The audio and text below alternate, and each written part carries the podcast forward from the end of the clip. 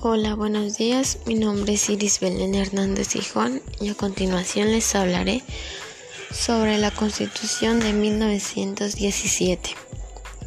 Cada 5 de febrero se celebra en México la promulgación de la Constitución de 1917, uno de los documentos más importantes de la historia mexicana.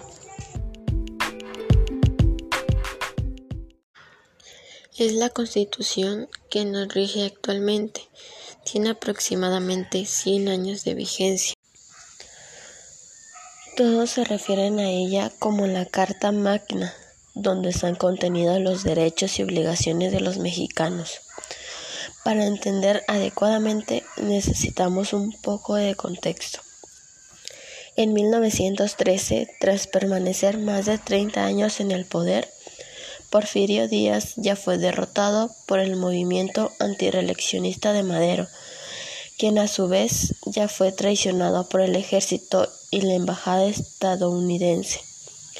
Para situarse en el poder, el usurpador Victoriano Huerta es así que surgen movimientos por todo el país para derrotar al traidor Huerta, liderados principalmente por Pancho Villa Emiliano Zapata y el principal protagonista de la Constitución, Venustiano Carranza.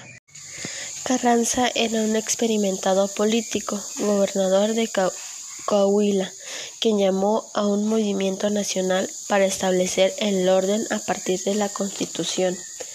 Para derrotar a Huerta, Zapata, Villa y Carranza se juntaron. Tiempo después se pelean y no se ponen de acuerdo en nada. Comenzó así la lucha de facciones revolucionarias.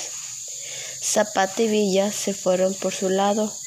Carranza continuó con su proyecto constitucional. Carranza lanzó la convocatoria para nombrar diputados que representaran a todos los estados del país.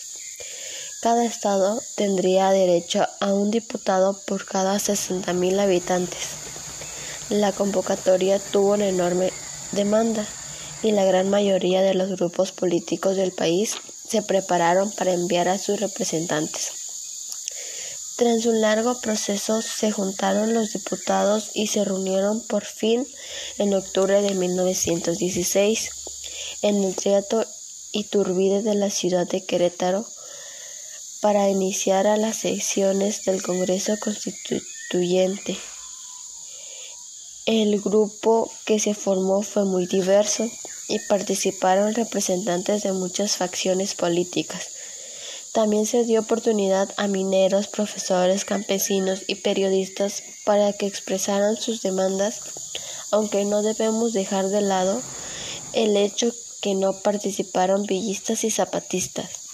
La gran mayoría de los constituyentes no habían sido nunca representados políticos ni eran cercanos al derecho formal. Su objetivo era que muchas de las demandas sociales que se hicieron durante la lucha armada quedaran plasmadas en artículos constitucionales y así se establecieron los superfamosos artículos de la Constitución.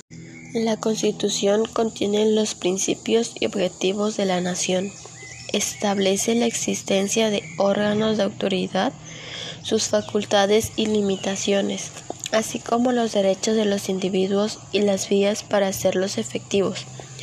Contiene 136 artículos y 19 transitorios, distribuidos en nueve títulos. Título primero. Capítulo 1. Los derechos humanos y sus garantías. Capítulo 2. De los mexicanos. Capítulo 3. De los extranjeros y capítulo 4 de los ciudadanos. Título segundo, capítulo 1 de la soberanía nacional y de la forma de gobierno.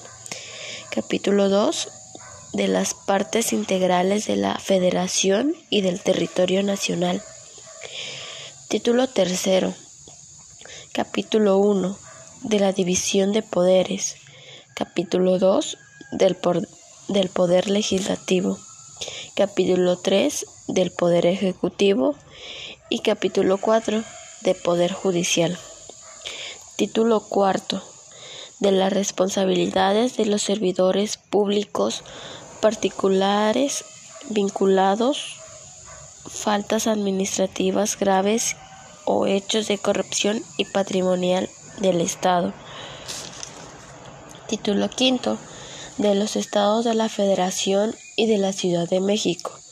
Título sexto del Trabajo y de la Previsión Social. Título séptimo Prevenciones Generales. Título octavo de las reformas de la Constitución. Y el último, título noveno, de la inviolabilidad de la Constitución. Debemos mencionar que legislar de tal manera sobre los derechos de los trabajadores sí fue muy innovador. Para su época, la Constitución mexicana fue la primera en el mundo en incluir derechos laborales en sus artículos. Esto tuvo influencia y otras constituciones como por ejemplo la de la Revolución Alemana Weimar en 1919 se basaría en la mexicana para legislar en torno al trabajo. Tras dos meses de trabajo, el Congreso presentó su propuesta de constitución. Carranza había dado plenas facultades y poderes al Congreso que establece los artículos, por lo que a pesar que hubo algunas cosas con las que no estaba muy de acuerdo, respetó sus decisiones y promulgó la Constitución el 5 de febrero de 1917. Y desde entonces la Constitución de 1917 sigue vigente en México. Eso sí, se le han hecho miles de reformas y el texto poco se parece ya al que entregó el constituyente durante la revolución, con decirle que el original tiene como 22 mil palabras y en la actualidad llega casi a las 60 mil, es decir, como tres veces más extensa, extensa y cambiada que la original. Crisis política, social y económica 1968-1980 para analizar 1968 debemos situarnos en el plano de los tiempos largos. El movimiento estudiantil de ese año abrió la transmisión hacia México Nuevo, al inaugurar el ciclo de la crisis encadenadas de los últimos 20 años, que expresan el agotamiento de la dirigencia nacional, el debilitamiento del viejo pacto social, la ausencia de impulsos históricos y el rompimiento de la doble lógica de nuestro contradictorio binomio del capitalismo populista. En 1981, el régimen de Porfirio Díaz reprimió un extenso movimiento estudiantil que aportaron los jóvenes. En las siguientes décadas maduraron sus inquietudes y al combinarse con las condiciones del país culminaron en la Revolución de 1910. Esta, a su vez, coincidió con la Primera Guerra Mundial extendiéndose el conflicto interno hasta 1917 para producir aquel amplio proceso revolucionario que marcaría la estructuración del Estado mexicano. El impulso de la Revolución de 1910 y la Primera Guerra Mundial duró hasta la década de los 30, permitiendo que los acontecimientos domésticos se orientaran y avanzaran precisamente conforme a un rumbo mundial. Otra oleada histórica poderosa, la Segunda Guerra Mundial, se produjo a final de esta década y sus efectos los, hasta los 70. Cuando se requería ya una tercera oleada histórica, ayudaron a orientar a los acontecimientos internos y que se presentó ni en los 70 ni en los 80. La pérdida del rumbo externo se asoció al agotamiento biológico de la dirigencia nacional y la presencia del movimiento estudiantil concientizó al país. En los últimos 20 años en México, tras haber atravesó un periodo de transición donde el debilitamiento del pacto social se sumó a la exacerbación de las condiciones conforme, a la, conforme maduraba la sociedad civil y se derrumbaba la falsa conciencia resquebrada por 1968. En este sentido, el movimiento estudiantil tiene dos aportaciones centrales para el país. Por una parte, actuó como, una como un concientizador de la naturaleza contradictoria del Estado mexicano y por la otra formó una región fundamental. Al cierre de los 80 muchas tendencias opuestas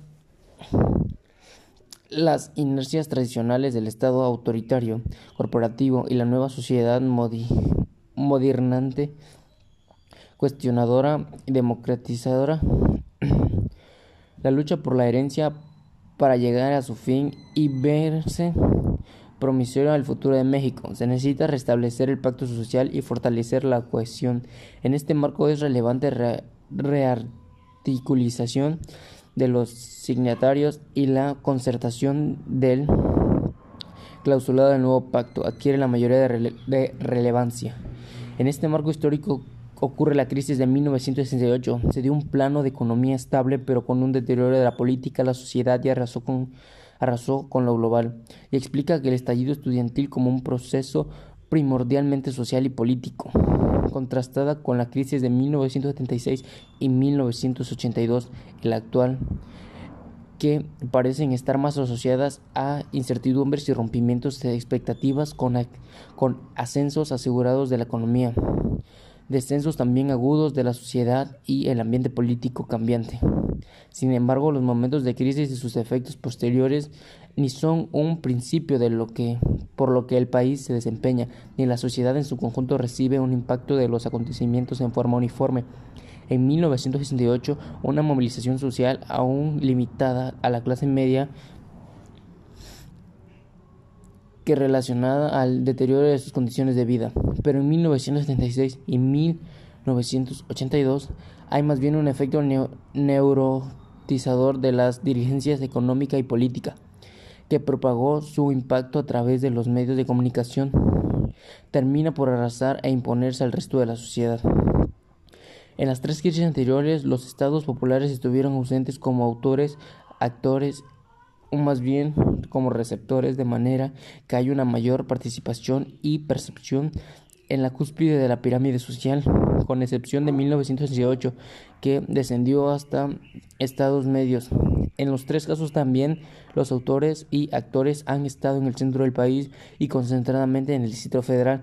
Por otra parte, cada respuesta gubernamental de las tres crisis ha creado la siguiente, por, porque sobre todo los atacaron los efectos y no las causas, produciendo un encadenamiento, histórico pernicoroso, principalmente a través de las, del centralismo presidencial.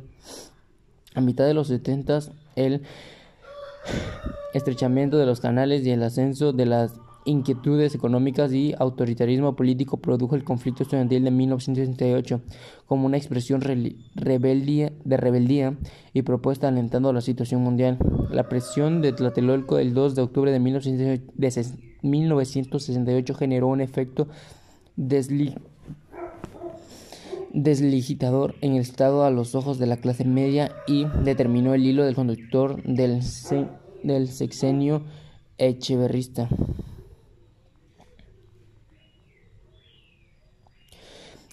López Portillo cautivó y reanimó al país con la magia presidencial en su discurso de toma de, de posesión. Propuso a los empresarios una alianza para la producción, inyectó recursos abundantes a la economía Incorporó destacados miembros del sector privado a su gobierno, reconstruyó muy rápidamente la confianza empresarial, apoyó principalmente en los créditos extranjeros que permitía la propiedad petrolera, pero la fiesta de la abundancia no llegó muy lejos. Ahora la mini caída del petróleo de 1981 reactivó la desconfianza que no se expresó en los enfrentamientos, sino en la en aceleración de la fuga de divisas los compromisos derivados de la deuda externa crecientes desde el sexenio echeverrista hablan el impuesto a la necesidad que otorga una importancia cada vez mayor a la banca externa y aceptar condiciones menos fáciles con el Fondo Monetario Internacional.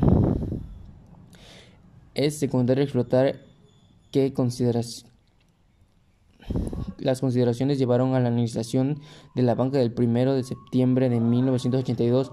Los banqueros mexicanos públicos y privados percibieron como una innecesaria y atentatoria medida y seguramente estimaron que así se veía en el extranjero. Ahí se construyó un hilo conductor en el sexenio actual reafirmar el compromiso de una buena veracidad y aliados confiables, demostrando que en el cumplimiento de puntualidad de las obligaciones de la deuda y en sostener el tradicional buen entrenamiento de la comunidad financiera internacional.